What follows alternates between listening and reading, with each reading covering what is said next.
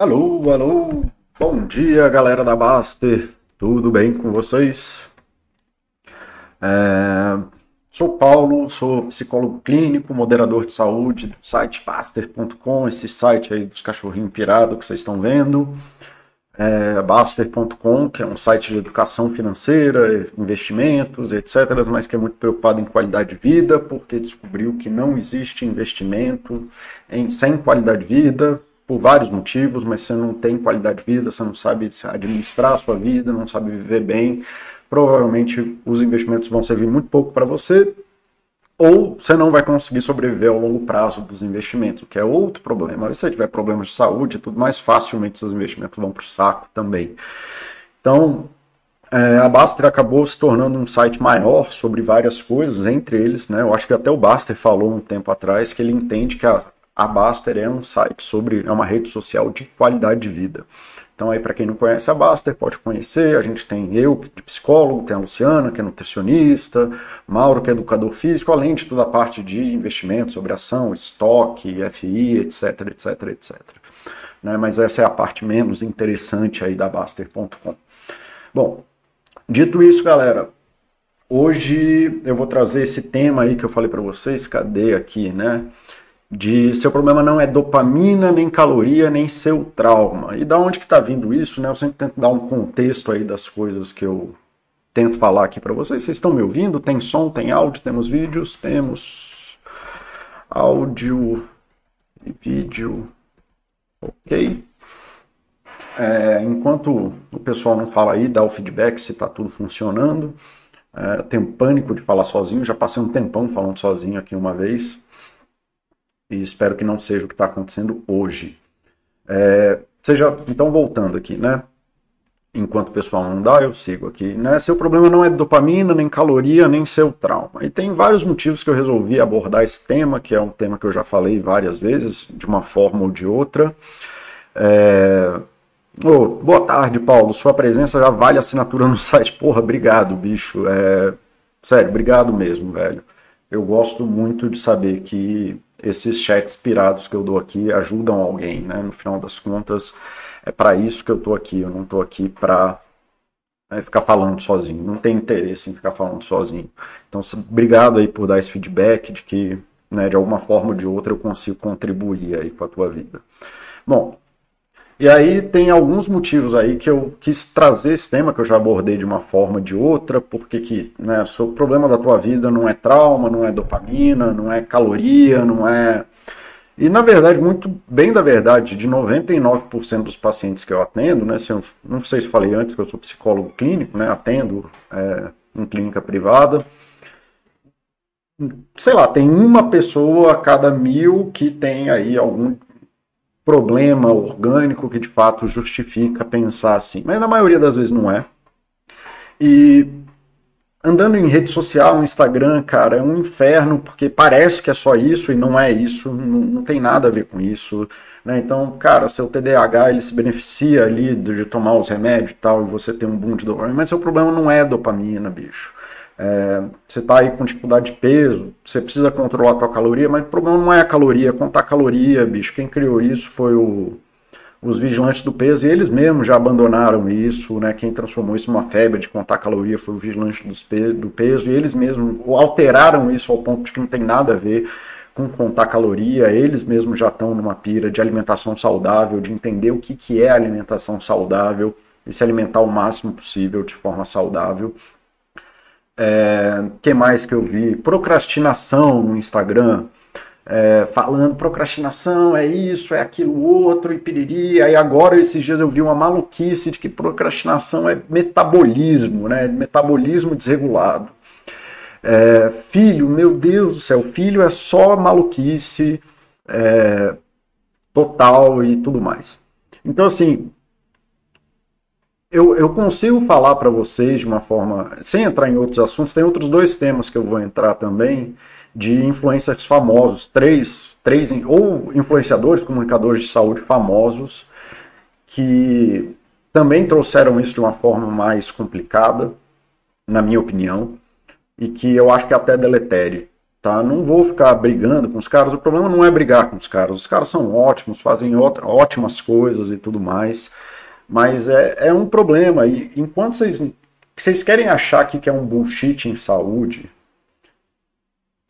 é você achar que vai ter uma coisa, existe uma coisa, uma, uma coisa que vai resolver sua vida. Então, assim, falou que o problema é serotonina, falou que o problema é dopamina, falou que o problema é caloria, falou que o problema é o, o hormônio tal. Cara, se você não é 0,001% da população, isso é bobagem. E se você for o 001, você não quer ser o 001% da população, porque saiba que ciência ela trabalha com aquilo que é normal, aquilo que é norma, com os eventos normais de mundo. A gente precisa de regularidade e estabilidade de eventos de mundo para para produzir ciência. Aquilo que é eventual acontecer uma vez no universo e nunca mais vai acontecer, é muito difícil de estudar. Fica muito mais no campo teórico do que no campo prático. Então, assim, se você tem uma síndrome, sei lá o quê, e síndrome, por definição, é uma coisa que ninguém sabe a origem, né? É uma coisa que pode ter múltiplas origens ou que ninguém sabe de onde vem. A síndrome de Down, por exemplo, ninguém sabia de onde vinha, mas ficou como síndrome porque o nome já estava estabelecido. A gente sabe de onde vem, sabe o que causa ela, mas síndrome, a gente dá o nome síndrome para aquilo que a gente tem origem desconhecida. Então, você tem uma síndrome, seja qual for, que afeta 0,001 da população, você está fudido porque não vai ter tratamento para essa merda. Ou o tratamento vai ser um remédio mega caro, ou vai ser uma parada experimental. Então, assim, você nem quer ter o diabo da síndrome, sacou? É, então, saiba, assim, dificilmente, justamente por conta da estatística, vai ter alguma coisa que é fora do normal, não tem essa única solução que vai resolver tudo. Bicho. Quer uma solução que resolve muita coisa? É praticar esporte. Quer uma solução que resolve muita coisa? É comer direito, é evitar álcool, é evitar açúcar, que são essas coisas genéricas. Aquilo que a gente sabe que funciona em amplo espectro da população vira política pública, cara, que nem vacina, que nem Sabe, remédio. Por que, que tem remédio, certos remédios são de graça? Porque é política pública, é aquilo que a gente sabe que funciona, não tem segredo, não tem mística, não tem nada. E vocês ficam aí vendo rede social e sem ter essa capacidade crítica, e fica nessa pira de que tudo é trauma, tudo é, ah, é falta de dopamina, é o metabolismo. Não é, cara. Talvez seja, mas começa do fácil, velho. Não vai pro degrau mais alto da escada. Começa no fácil, cara. Isso vai dar merda. Se você for tentar a coisa mais complicada, vai dar problema. E aí, beleza. Então, assim, você, né, tem vários exemplos, sim. A gente tem na, na literatura científica sobre psicologia, saúde medicina a coisa do narcisista. E teve uma febre de narcisismo agora, parece que todo mundo encontra um narcisista por dia. É, parece que todo mundo em volta de alguém é narcisista. Eu te falo uma coisa: se tem cinco pessoas narcisistas em volta de você, o problema é contigo. Você está fazendo alguma coisa errada porque você arrumou um hospital psiquiátrico para morar. Porque não existe estatisticamente justificativa para você encontrar tanta gente narcisista na tua vida. Eles só não existem em número. Tá? Você encontrar ansioso, depressivo, depressivo e ansioso são, são quadros de adoecimento mental que 50% da população vai ter em algum momento da vida, 20% da população tem depressão, 20% da população tem algum grau de neurodiversidade. Você vai encontrar um autista aqui, um TDAH ali, um piriri pororó aqui e ali. Mas narcisista, velho, é, é menos de 1% da população normal. Você não, não tem justificativa para você encontrar dois narcisistas no mesmo ano. Eu não encontro no consultório. Né? Pessoas, sabe, narcisista, é, se eu não me engano, é menos de 20%, é tipo 15% da população é, normal, da população clínica, né? das pessoas, dos tipos de transtornos que vêm para a tua clínica. Então, geralmente, se você tem uma clínica aberta à população geral, 15% das pessoas vão, vão, ser narcisistas. Eu, eu atendo umas 60, 70 pessoas por ano. Então, assim, eu vou encontrar menos de um, cara. Né? Em dois anos é possível que eu atenda um. Se tu encontra cinco, cara, tem alguma coisa errada na tua vida. O mundo não é narcisista. Trauma, assim, ah, eu tenho um trauma de infância. Cara, eu até falei no, no chat de sobre a pobreza estrutural, foi esse chat. Existe trauma, que é é uma ruptura que existe na tua vida. Um trauma, por definição, é uma ruptura. É um evento que rompe com estruturas basilares da tua vida. Tua casa caiu, tu foi despejado, é, sei lá, tu teve um acidente de carro, um avião caiu, velho, sei lá. Mas é um evento pá, é, ou às vezes recorrente, né, no sentido de você passa por violência contínua e passa a ver o mundo de uma forma violenta, tal, não sei o que, e por aí vai. Mas a maioria das pessoas não tem isso. Que as pessoas têm aqui dentro da vida delas, elas, porque foram expostas a certos tipos de coisas, geraram certos tipos de habilidades ou falta de habilidades. E hoje em dia, elas são muito eficientes em fazer alguma coisa ou pouco eficientes em fazer alguma coisa. Então, assim, se você nasceu numa uma família que não favorecia a comunicação, simplesmente as pessoas não conversavam, não conversavam de uma forma afetiva, não conversavam muito, dificilmente você vai ter aprendido, não é dificilmente, assim, mas você tem aí uma chance menor de ter aprendido a falar de você, dos seus sentimentos, de expor sobre você, de conversar sobre você e tudo mais. Isso não é um trauma, isso é uma falta de habilidade né? Você simplesmente não desenvolveu essa habilidade. E aí você ficar ali escrutinando para sempre esse trauma de ah, mas meu pai não falava comigo, não vai mudar nada. O que você precisa fazer hoje é aprender a falar. Tá? Então assim, o que a gente entende como saúde hoje não é mais, e algum tempo foi isso, na década de 70, na década de 60, a gente tinha em saúde essa coisa mais de achar o a pedra angular, achar aquela coisa mágica que ia mudar a saúde da pessoa, ou achar aquele problema único que ia desemaranhar em um monte de coisa, e piriri pororó. Hoje em dia não é mais assim, a gente entende a saúde como uma coisa complexa, a gente entende a saúde como nós de complexidade na vida da pessoa e tudo mais, piriri pororó, e que aí essa complexidade a gente vai fazendo ataques mais ou menos efetivos a coisas que a gente sabe que vão melhorar a vida das pessoas, do tipo praticar esporte, comer bem, viver com pessoas melhores, dormir melhor, desenvolver certas habilidades de qualidade de vida, ter uma compreensão melhor dos seus propósitos e um monte de coisa que eu já falei aqui, ali, acolá.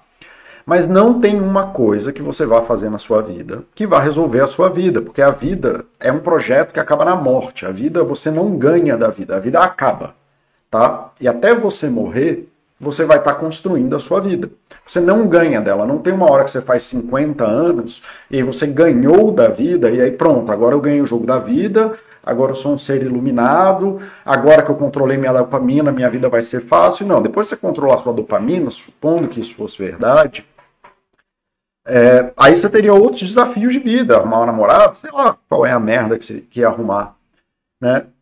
Então é importante entender isso para poder entender como funciona a saúde, que você não tem não tem isso de dopamina, cara. Dopamina, neurotransmissores e hormônios de forma geral, eles são a cola daquilo que você vive. Então quando os idiotas ficam falando que não, porque aí o Instagram é dopamina artificial. A pergunta, cara, a, dopa, a dopamina que existe em você, tanto faz. A dopamina é isenta, ela não sabe o que está acontecendo do lado de fora.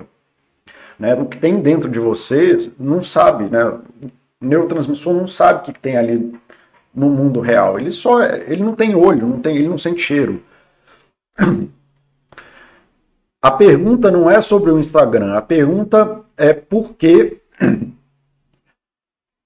que na sua vida o Instagram se tornou o veículo de dopamina. Por que, que não tem nenhum outro prazer na sua vida para o Instagram virar a única coisa que você tem capacidade de fazer? Aí, quando eu vou ver as pessoas que falam isso, ah, eu chego em casa à noite e eu passo duas horas na rede social ao invés de fazer outra coisa. Aí vem as coisas de Instagram, vem os médicos picareta, os psicólogos, ah, é a dopamina, porque é a rede social e piriri pororó. E aí você vai fazer uma investigação da vida da pessoa, ali de como que tá, investigação clínica, né, a anamnese da vida da pessoa. E aí frequentemente eu pergunto para a pessoa, tá, mas me fala aí como é que tá seu dia. Aí a pessoa, não, é porque eu acordo, aí vou pro trabalho, aí eu trabalho, aí eu trabalho, trabalho, trabalho, trabalho, trabalho, trabalho, trabalho, trabalho, trabalho, trabalho E aí chega a noite eu vou para rede social. Aí eu pergunto assim, tá, como é que é a sua rotina da manhã? Não tem nada. Aí eu per pergunto, ah, como é que tá é, seu horário de almoço? Tem nada, o cara não para para almoçar. Não, almoço ali 15 minutos rapidinho e volto a trabalhar.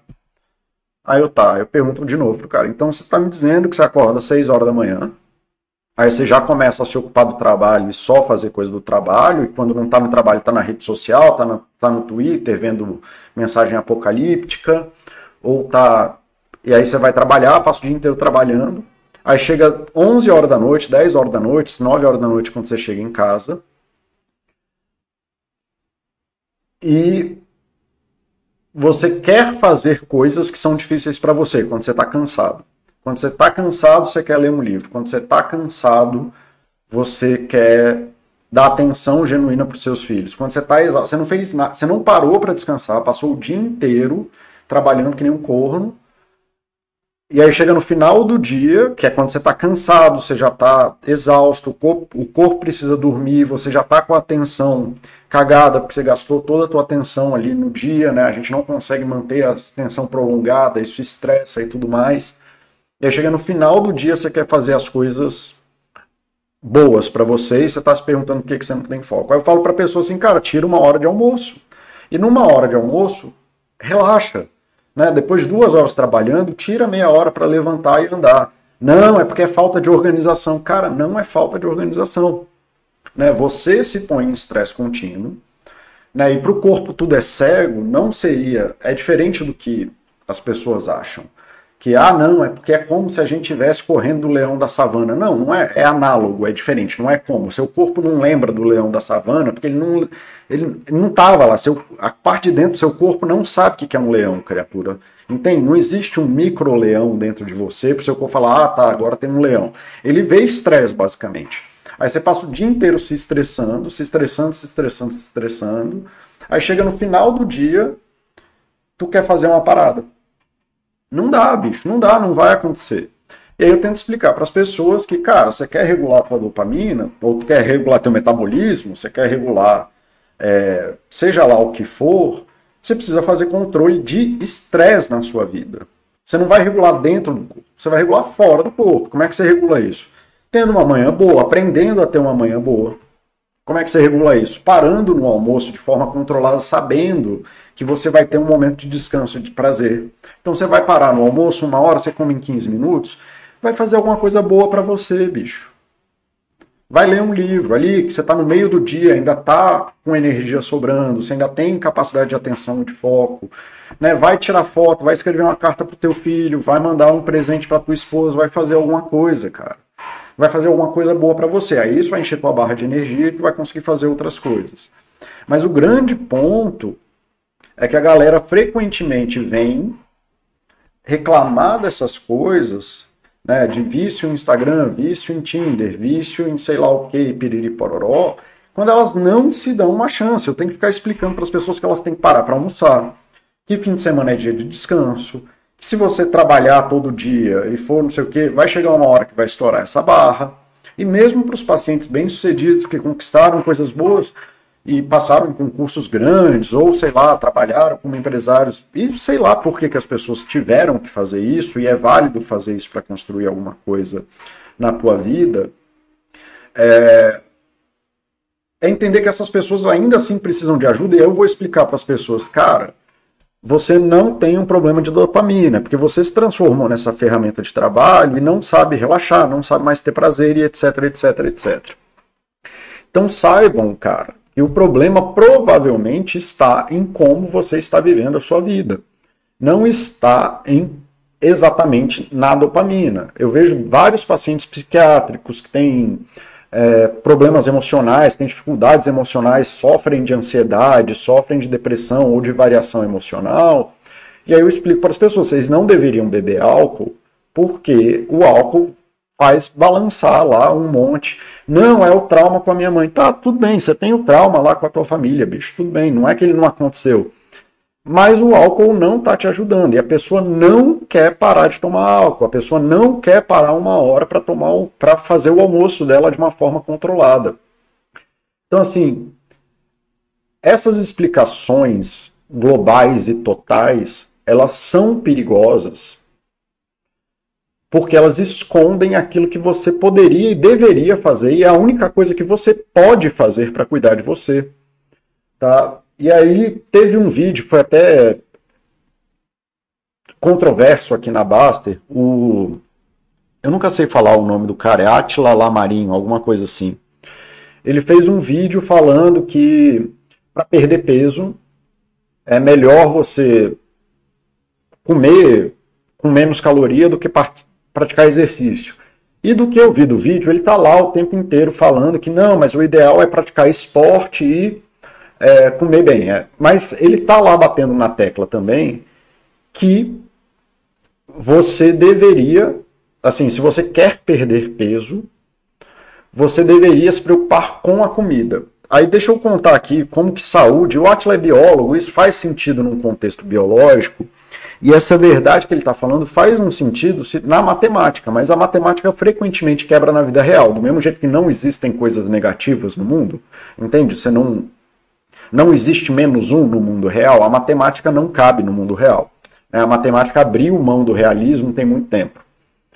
Né? Então existe menos um na matemática, mas não existe menos um planeta na, na vida real. O planeta está lá, ele não, mas não tem menos um. Não existe uma coisa menos um que existe na matemática. Mas na vida real, um dos, um dos grandes motivos que vários dos meus pacientes passaram a ganhar peso não tem nada a ver com a alimentação per se é porque eles torceram um pé em algum momento, quebraram um joelho, algum, assim, tiveram algum problema de joelho, dor nas costas e etc. E isso diminuiu a mobilidade das pessoas. E conversando com o Baster, que foi médico e trabalhou com saúde muitos anos, e conversando com outros médicos, eles têm a mesma descrição de caso que eu.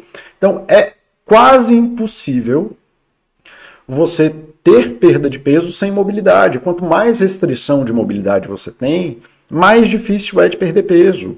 Né? Boa parte da perda de peso e do gasto calórico que você tem do dia não vem de malhar, vem de mobilidade. Por isso que a gente fala que o combate da saúde hoje em dia é contra o sedentarismo. Não tem nada que mata mais no mundo e poderia ser evitado é, que o sedentarismo. Cara, Teodomiro, você fez duas perguntas. Qual é a diferença entre dopamina e endorfina para os propósitos do que eu estou falando? Nenhuma. E, de novo, assim, um é um hormônio que dá prazer, tal, não sei o que. A dopamina é um neurotransmissor é, que ele é responsável por foco, ele dá a sensação de de contato com a coisa e por aí vai. E a endorfina tem muito, muito a ver com as coisas. A endorfina é o que solta no teu corpo depois você pratica esporte, você sente aquele prazer, né? São relaxantes, etc. Mas para aquilo que eu estou falando não faz a menor diferença. Você não precisa saber disso, e é justamente o que eu estou falando. Não tem nada que você precise saber sobre isso. Você vai sentir prazer e foco, independente daquilo que você faça. E a parte de cargas elétricas têm negativas. Não, o que eu estou falando não é carga elétrica negativa, é elétron. Você não tem menos um elétron. Sabe? Você tem elétron. Elétron, ele sempre existe ou não existe. Sabe? Não, você não pode ter menos um elétron. Tá? aí de novo, a carga negativa é uma abstração. E aí, de novo, é você se prendendo, é justamente o que eu estou falando, Teodomiro.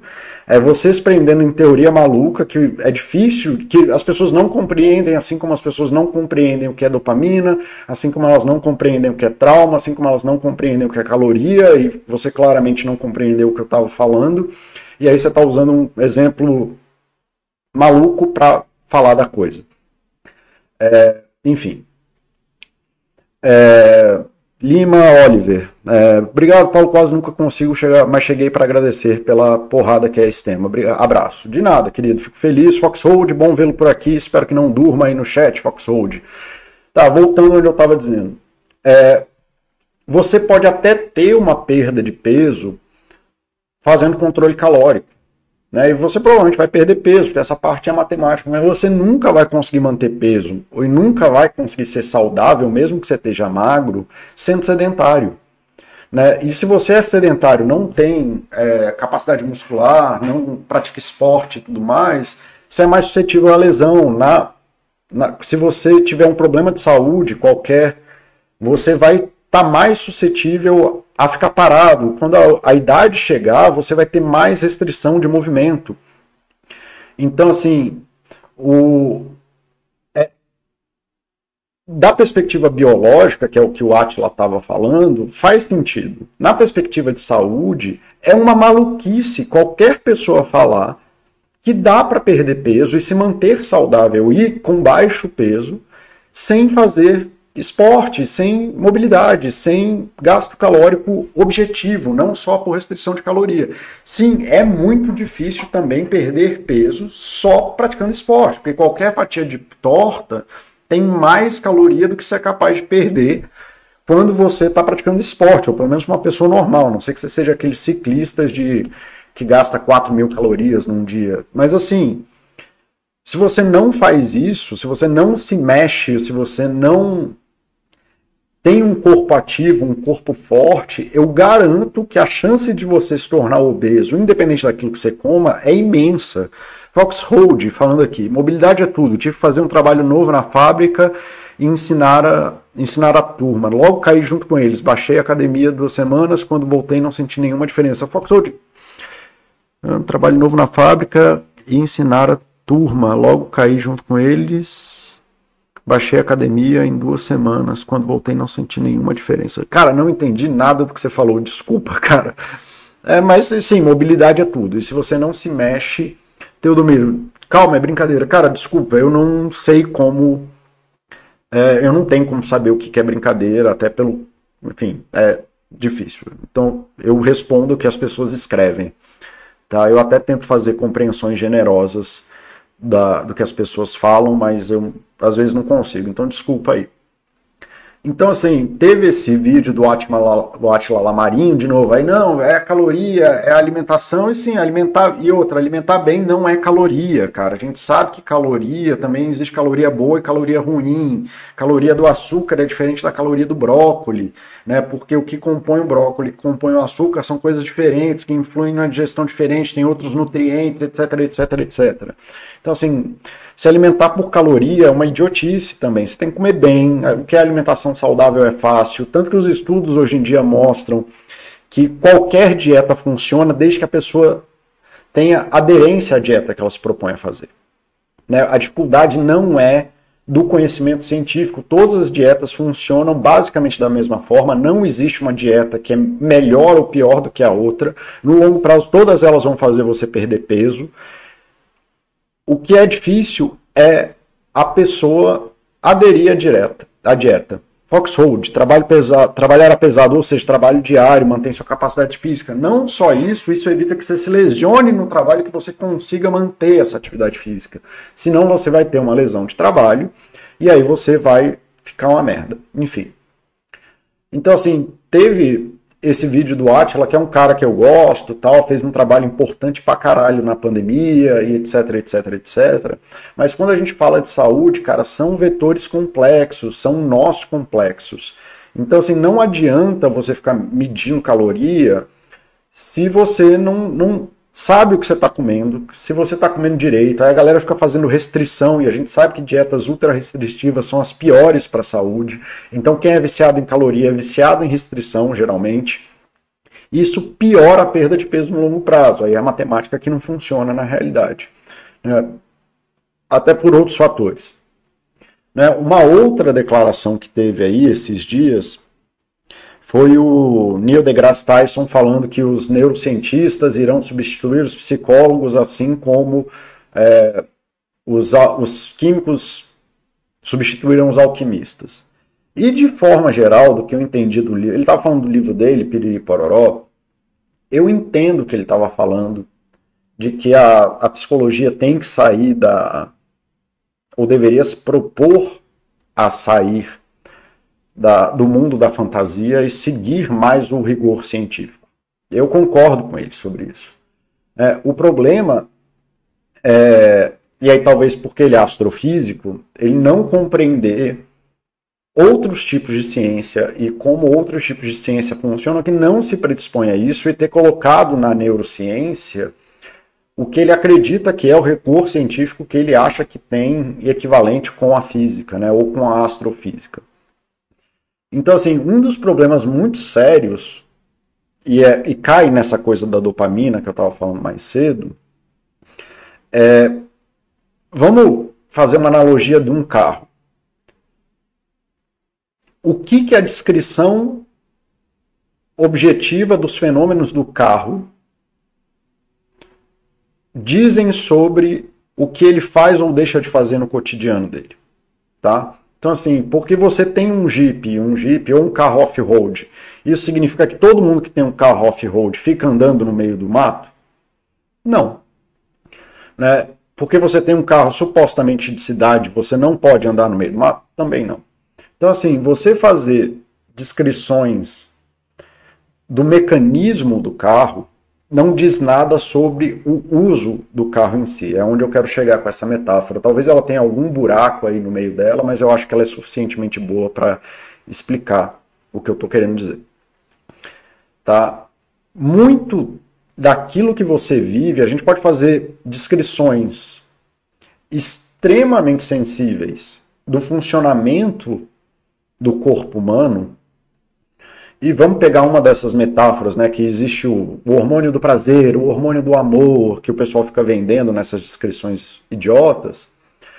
O que, que o hormônio do amor, que é cego, o, a oxitocina, que é o que faz a criança vincular com o bebê ou com a mãe, etc, etc. O que, que a oxitocina diz da sua mãe? Nada, bicho. Nada, nada, absolutamente nada.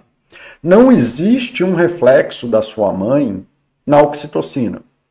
Sei lá qual é o hormônio do amor, não existe um hormônio, porque não existe na verdade um hormônio do amor, mas seja lá, vamos supor que existisse um hormônio do amor dentro de você, um neurotransmissor do amor, uma entidade do amor dentro de você. O que que essa é, o que que esse hormônio diz sobre a tua esposa? Né? Dentro desse hormônio do amor, dentro desse mecanismo, vamos supor, a gente pode estender essa metáfora. Existe uma ligação cerebral do amor. Vamos supor essa fantasia no mundo mágico aí, que existe essa uma conexão, um monte de fiozinho, um monte de conexão neural e piriri que é o amor. E a gente sabe que isso não existe, mas vamos supor que é isso. O que que isso diz da tua esposa, da tua mãe, do teu filho, do teu hobby que você é apaixonado? Nada. Nada. Né? O teu corpo, de forma geral, é uma solução genérica da espécie. Então, da espécie é os humanos têm corpos, corpos relativamente estáveis, assim, é. Tanto que a gente tem medicina, a gente sabe onde vai estar mais ou menos um coração em 99% das pessoas, a gente sabe como funciona isso, e aquilo em 99% das pessoas. Mas o que que isso diz daquilo que você vivencia com as coisas? O que que isso diz da tua esposa e dos problemas que você tem com a sua esposa? Então, esse é o problema da, da afirmativa do, do Tyson de querer reduzir um fenômeno, é o chamado é a, a falácia meteorológica, de querer reduzir um fenômeno complexo a um evento que faz parte do fenômeno. É você reduzir o fenômeno inteiro a um pedaço dele. É como você dizer que a gasolina é o que determina onde o carro vai parar, porque o carro não anda sem gasolina. Você provavelmente tem algo dentro de você que diz que corresponde em parte, ou é uma parte do processo daquilo que a gente chama de amor. Mas olhando só para isso, eu nunca vou saber nada da tua esposa, bicho. Eu nunca vou saber por que você se apaixonou pela sua esposa. E eu não sei por que você continua apaixonado pela sua esposa, olhando para dentro de você. E aí é uma das coisas que eu falo muito, só para dar um exemplo sobre isso, a galera fala muito de cortisol, cortisol, cortisol, hormônio do estresse, hormônio do estresse, hormônio do estresse, piriri pororó. E acontece um fenômeno muito legal no meu consultório, que é, se eu deixar uma pessoa falar, ela fala infinitamente sobre os problemas da vida dela. Mas eu posso calar tanto a pessoa, quanto eu já calei audiências inteiras, quanto eu calei psicólogos, pedindo para eles descreverem a parte boa da vida deles. Como assim, Paulo?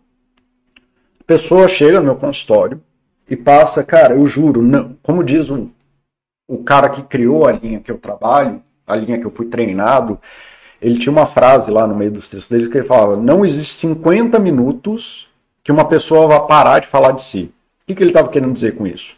Se você deixar a pessoa falar ininterruptamente, você pode dar para ela um milhão de sessões e ela nunca vai acabar de falar de si. E aí o que ele estava querendo dizer com isso é que se você, você tem que intervir como psicólogo. Essa, você tem que uma hora falar assim o que, sobre o que, que a gente está falando, onde é que a gente está querendo chegar com isso. A pessoa sozinha falando com além nunca vai chegar em lugar nenhum, porque ela pode falar infinitamente dela. Então, assim, as, onde, eu tô, onde eu estou querendo chegar com isso é o seguinte: a pessoa chega com um problema marital, né, do casamento e tudo mais, e ela pode passar 300 mil anos falando mal do parceiro da parceira. E aí eu consigo calar a pessoa, perguntando, tá, mas por que, que você ama essa pessoa? Por que, que você ama seu marido? Por que, que você ama sua esposa? E a pessoa não fala. Ela não sabe falar. E é literalmente isso. Ela não sabe falar. Não é falta de neurotransmissor. Não é falta orgânica. Não é trauma. Não é falta da ligação cerebral e piriri pororó. A gente simplesmente, como sociedade, não é ensinado a falar daquilo que faz bem pra gente. A gente não é ensinado a falar da parte boa do mundo. A gente não é ensinado a falar daquilo que a gente gosta. Mas a gente é treinado continuamente a falar daquilo que faz mal pra gente. E isso é uma habilidade como outra qualquer. Você pode olhar o quanto você quiser para dentro do ser humano e você nunca vai achar o porquê a pessoa gosta ou não gosta. Só ela, ela vai ter que te dizer isso. Isso faz parte dela. E você saber falar infinitamente daquilo que te faz mal tem nada a ver com cortisol. Cortisol é o mesmo, independente de você saber falar ou não. Macaco tem cortisol, cachorro tem os equivalentes a cortisol. Não sei se tem, mas vai ter um equivalente a isso, que é um hormônio que reage a estresse e tudo mais. Mas não é o cortisol que te faz falar ou não falar, é uma habilidade. E eu te falo, psicólogo, paciente, salas de psicólogos, plateias. Eu acho que eu já fiz é, palestra para, sei lá, plateias de 100 pessoas, 150 pessoas. Ninguém sabe me falar por 50 minutos por que gosta de alguma coisa, como aquela coisa boa impacta a vida dela, o que, que é importante naquela coisa para ela. Sabe que nem que você descreve a beleza de um quadro quando você é um crítico de arte ou quando você é um. Não, mas se o um negócio tem brócolis, se a comida tem brócolis, você não gosta de brócolis, você passa 10 anos falando. Não, porque quando era, era criança, minha mãe me fez comer brócolis, eu vomitei. Mas você não vai lá e fala, não, porque aí meu pai fazia esse brócolis gratinado. E porra, quando eu encontrei meu marido, a gente passou duas horas falando de brócolis. Isso. E cara, eu tô falando de brócolis, mas podia ser arte, podia ser música, não sei o quê. Isso é uma habilidade, não tem nada, nada, nada dentro de você que determine que você tem que falar mal ou bem das coisas. Isso é só uma habilidade que está em contato com o seu mundo. E aí eu falei em alguns vídeos atrás sobre isso e tudo mais. É, falei da psicologia positiva, que é uma, uma linha de psicologia que é voltada para esse tipo de insight, né, de como a gente se relaciona positivamente com o mundo, ou quais são esses tipos de habilidades que muitas vezes faltam às pessoas é, ou que as pessoas não aprenderam ou não foram treinadas a fazer, ou não tem espaço para fazer, isso faz falta para viver com qualidade de vida.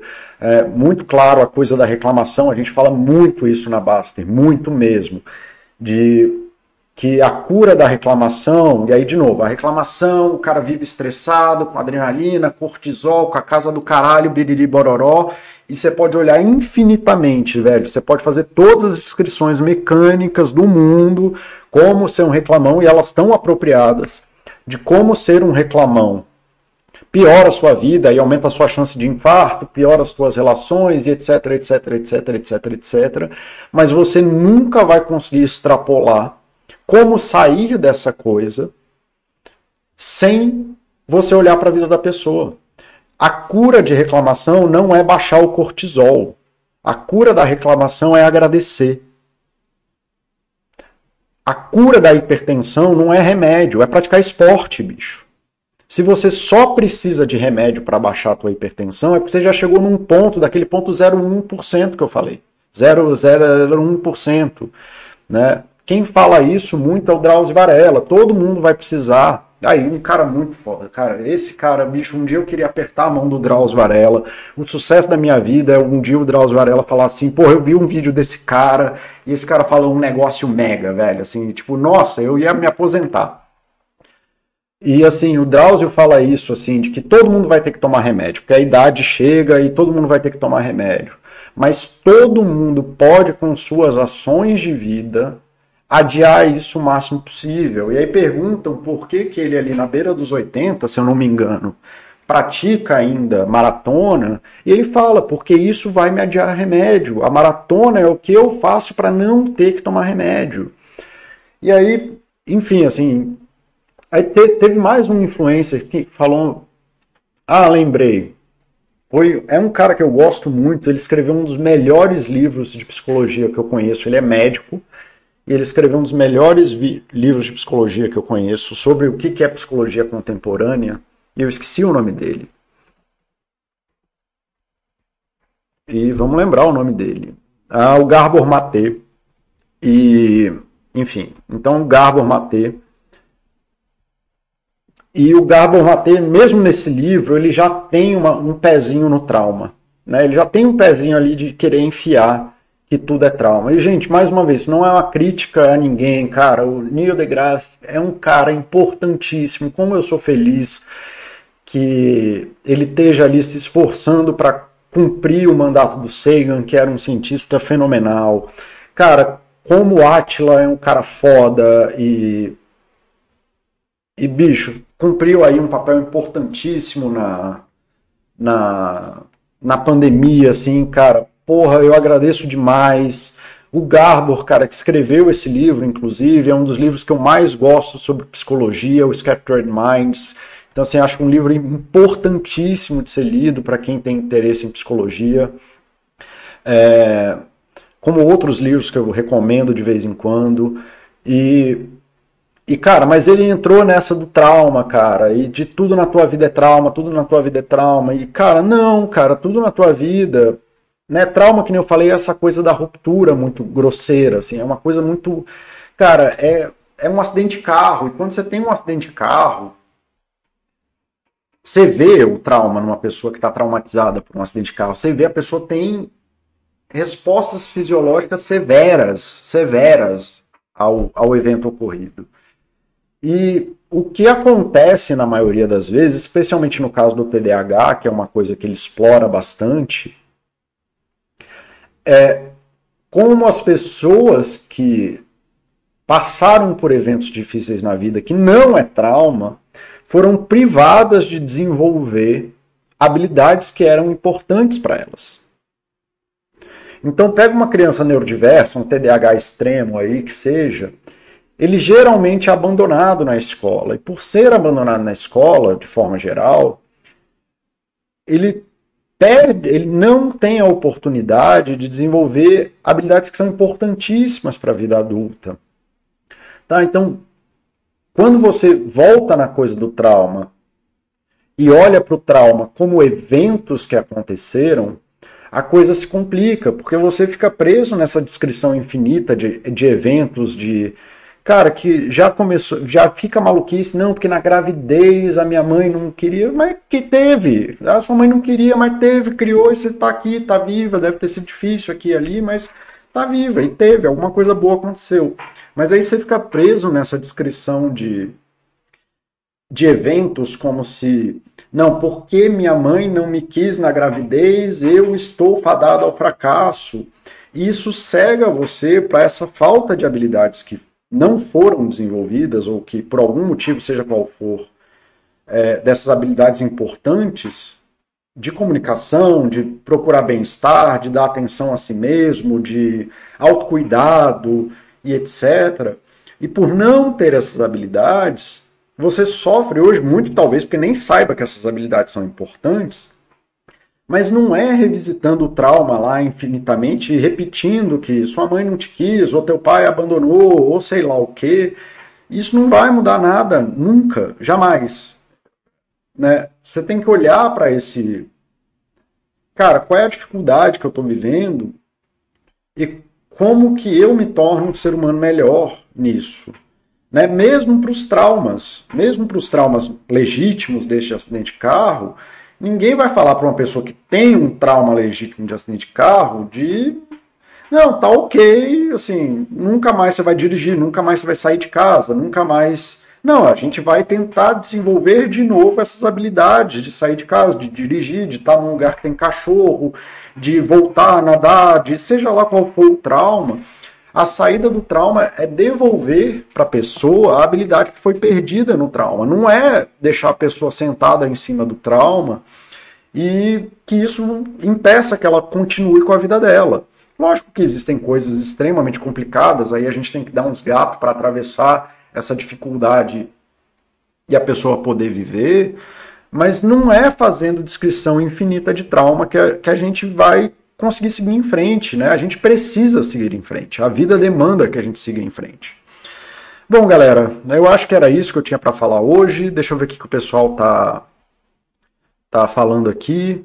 É, Foxhold, já tá. Isso aqui eu já falei. Teodomiro, eu demorei um pouco para entender o problema do vídeo do Atila. Uma pessoa sem exercício físico, sem dieta, se for para escolher um que seja 99 das vezes, o exercício. Eu concordo. Paulo, você está particularmente iluminado hoje. Essa live é importantíssima, de tantas outras que você já fez. Essa ouso dizer que fica em destaque. Obrigado, porque eu achava que ia ser uma coisa meio blé, assim, mas. É, Obrigado, Alice, de verdade, bicho. Eu gosto muito das tuas participação. Um show de desbullshitização. Passando para agradecer, agradeço. Oxi, fala, Oxi, meu querido. Espero que esteja tudo bem com você e com a família. Boa tarde, galera. Ótimo resto de semana para todos. Passando rapidinho só para agradecer ao Paulo por abotar o tema. Abração. É, Alice, você fala um negócio mega, uns negócios mega também. Tanto quanto o Drauzio. Obrigado, galera. Bom, eu vou ficando por aqui, já vou encerrar a live, até porque eu tenho que começar com outro trabalho agora.